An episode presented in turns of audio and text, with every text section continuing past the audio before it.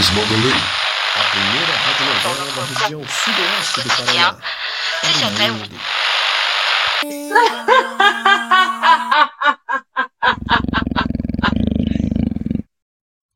Oh, caro ouvinte, eu hoje sou portador de uma péssima notícia. Foram belos os quatro episódios em que ficamos por aqui juntos, mas tudo tem um final. E acredito que esse é um dos fins. E parte o coração pensar que nossa história acabe assim pela metade, mas, como um contador de histórias, sei quando acabar determinados atos. E acabou assim? Não falta história na sua. história? Seu Divo, eu já lhe disse que minha memória é cambaleante. Vem e vai, pois bem. Não consigo olhar para esse corpo perto da sua cadeira. O que vai fazer com o corpo de Salete? Mesmo que fiz com o de todos que me enganaram naquela noite e nas noites que sucederam. Então, posso terminar a história ou vai ficar tendo chiliques com os cadáveres? Tudo é finito. E acredito que eu mesma sou feita de mortes em sequência. Tenho morrido desde o dia que resolvi matar. Parece contraditório, mas sou uma senhora cristã. Matar é meu pecado. E se firma dentro de mim como um bicho ou um mandamento? Erra mais o que mata ou o que mente? Você traçou sua escolha ao pisar neste apartamento? Pare com isto! Chega disto! Por que você quer me atormentar tanto? Vamos, me diga! O que eu lhe fiz? E precisa ter feito alguma coisa para ser castigado ou atormentado? Muito me surpreende sua falta de fé em si mesmo.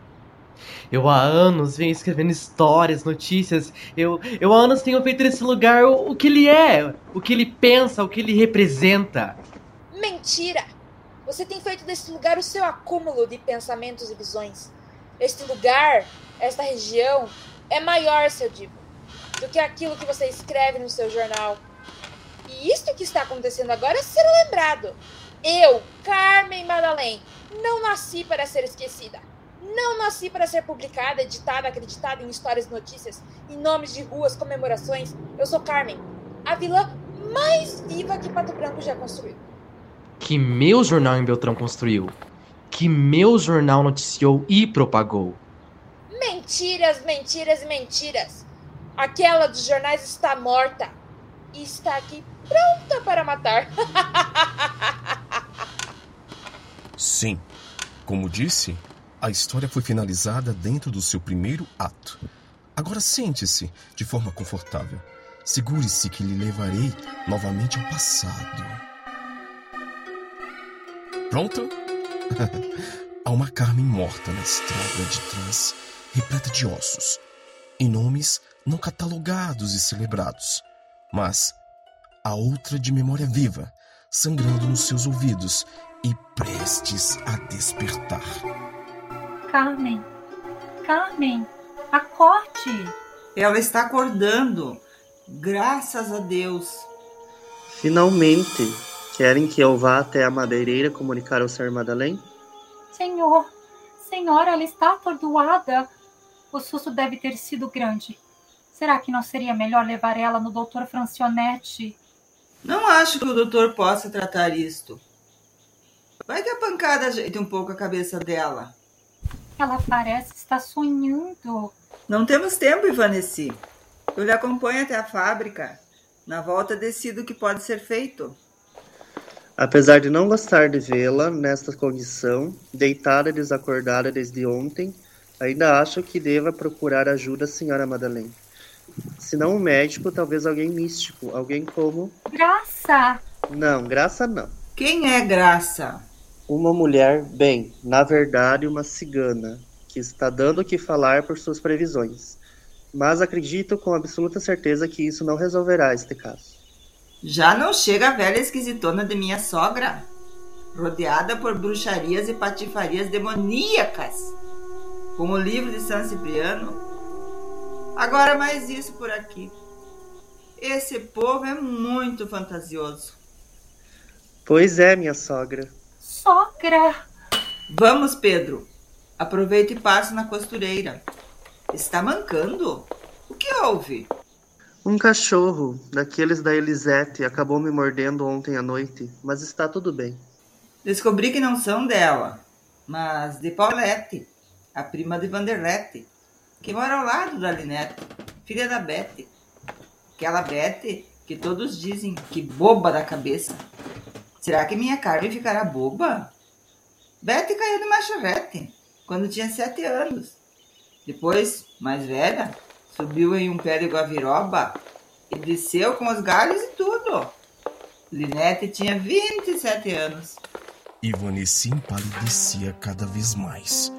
Após ouvir a palavra sogra, não conseguia guardar para si o sentimento em seu peito. Não era apenas uma paixão aquilo que sentia por Pedro, o professor de piano. Ela o tinha como um amor, daqueles que transformavam-se em alucinações noturnas. Seu corpo ardia por Pedro e agora sentenciava-se a uma perda. Seu coração parecia não caber no peito. Não havia reparado que encontrava-se sozinha com Carmen. Teve vontade de sufocá-la com o travesseiro e tirar dela todo e qualquer direito que tinha sobre o homem que deveria ser seu. Partiu em direção à cama, observando se não vinha ninguém pelo corredor. Deveria ter lhe deixado caída na beira da estrada. Feiticeira de corações miserável! O, o que me aconteceu? Você acordou. Ainda bem. Como conseguiu chegar a esse estado? Nesta hora, assim, finalmente voltou em si. Eu não me lembro de nada. O que me aconteceu? Você pode me dizer ou tem que chamar alguém mais capaz de movimentar a boca? Sem ser uma latrina para falar? Você levou um golpe na cabeça. Teve sorte que vindo para cá de manhã cheia, você caída na beira da estrada e consegui chamar ajuda. Eu havia lhe dito. Quem é você para me mandar fazer alguma coisa? Uma simples criada. Deixe-me em paz. Aliás, não lhe devo satisfação. Nunca seremos amigas. Deixe-me em paz. Caso perguntem, não falarei nada de hoje ou de sei lá quando tudo aconteceu. Ou sequer mencionarei seu nome. Agora fora daqui. Estou ainda meio tonta e quero descansar dos meus problemas e. Um deles é você! Ivanici saiu sem dizer nenhuma palavra. Carmen permaneceu ali deitada, em seu quarto, recuperando sua total razão e os seus sentidos. Ainda sem forças, dormiu por alguns minutos a mais, acordando assustada com a presença de Pedro, que lhe olhava enquanto dormia. Lembrou-se do casamento arranjado e olhou com nojo. Seu estômago embrulhou e ela virou para a parede, ainda desajeitada pela dor na cabeça. E começou a planejar algumas mudanças. Aos poucos, as coisas começaram a fazer sentido estava apta a entrar no jogo. Virou-se novamente e percebeu que sua mãe entrava no quarto, organizando um vaso com rosas vermelhas. Bom dia. Espero não ter dado um susto em toda a família e a você, pianossauro, digo, Pedro. Mas o que você estava fazendo naquele lugar, minha filha? Precisava recuperar meu ar. Após tantas novidades em um dia, Queria sair por aí e fugir de toda essa loucura, desta família. E de você, é claro, mas deu nisso. Não faça mais isso. Ficamos muito preocupados. Gosta dessas flores? São de seu pai. Está na madeireira, mas lhe mandou como presente. São lindas, mas sei que provavelmente Teresa que as tirou do roseiral. Senhor Madalena só se preocupa com o que pode perder. Enquanto estiver viva, bem. Hum, entendo que para você é algo irracional, mas quero que acredite no meu amor. Eu também fiquei muito preocupado e logo também serei sua família. Desculpe-me, isso nunca mais irá acontecer. E bem, já havia me esquecido do noivado. Como posso ser tão esquecida? Ah, acho que foi a pancada na cabeça. Me deram essa amnésia. Filha, conversando com Pedro, chegamos à conclusão que você deva passar algum tempo com sua avó Marie. Não sabemos quem lhe fez tal coisa. E como somos conhecidos nesta região e todos sabem onde nós moramos, acreditamos que após esse atentado fique melhor por lá. Se recuperando, respirando o ar da floresta. Ar puro sempre faz bem. Eis que estou por aqui, longe da capital e estou muito melhor. Me parece uma boa ideia, mas não sei se o senhor Madalena, vulgo meu pai, aprova isto. Pedro tem ajudado seu pai com as finanças. E nunca tinha visto ele tão feliz como está. Acredito que, se ele concordar em dizer que você precisa se recuperar por lá, com sua avó, não haverá nenhum problema. A minha opinião de esposa nunca é ouvida, mas a de Pedro, com absoluta certeza. Falarei com ele sim. Poderei me inteirar melhor também sobre como andam os negócios enquanto você se recupera para o nosso casamento. Sabe de uma coisa? Acho que já podemos ir.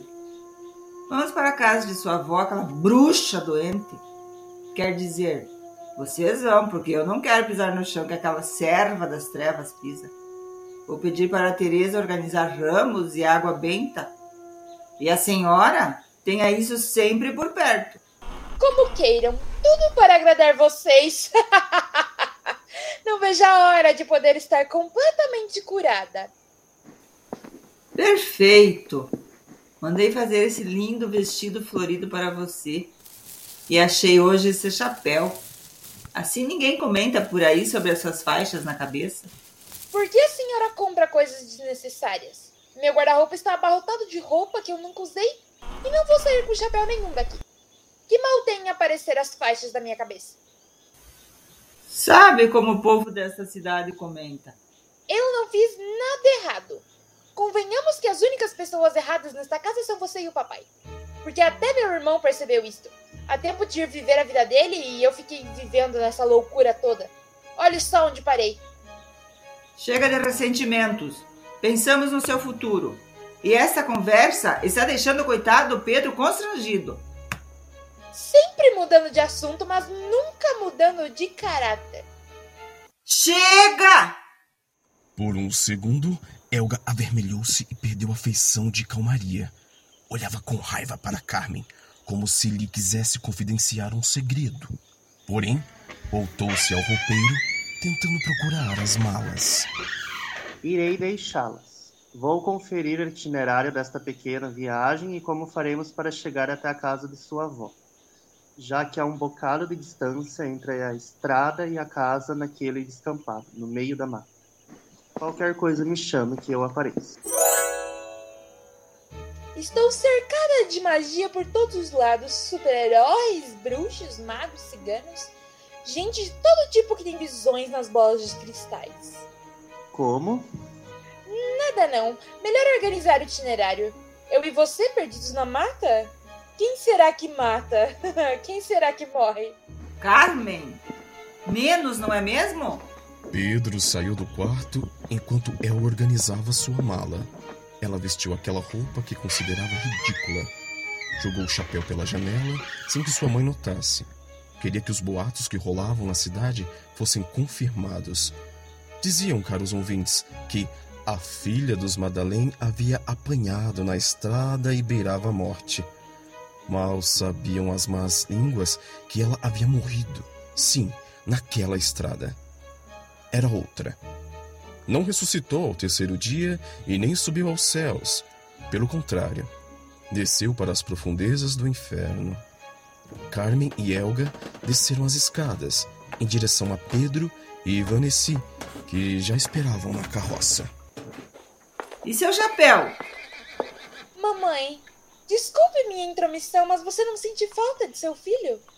Por que essa pergunta agora? Você sente falta de seu irmão? Acho que sim. Se ele fosse meu filho, estaria aqui do meu lado. O que a senhora está dizendo? Você se ouviu dizendo isto? Me pergunto se eu sou sua filha, ou se você não é surda por falar tantas porcarias e se fingir de sonsa, sabe? Chega, Carmen. Eu também tenho problemas. Não é sua vida que está uma merda. Eu não quero ver seu irmão nesse estado. Então chega. Por hoje chega do seu veneno. O que aconteceu com você, com aquela filha meiga que eu tinha? Cansou de ser tratada como uma boneca e morreu naquela estrada. Se você não percebeu, os cílios são feitos de carne e ossos. Eu não sou feita de pano e nem sou uma mercadoria. Para mim chega. Sempre chega, não é mesmo, Helga? Entre nesta carroça. Eu não quero mais ouvir a sua voz nesta casa. E quando você quis realmente ouvir? Pelo caminho além das paisagens, roçados e matas do mundo do lado de fora, Carmen tentava entender, caro ouvinte, o processo pelo qual seu interior passava. O que será que a espera na casa da sua avó Marie? Os Madalém, a primeira radionovela da região sudoeste do Paraná, para o mundo.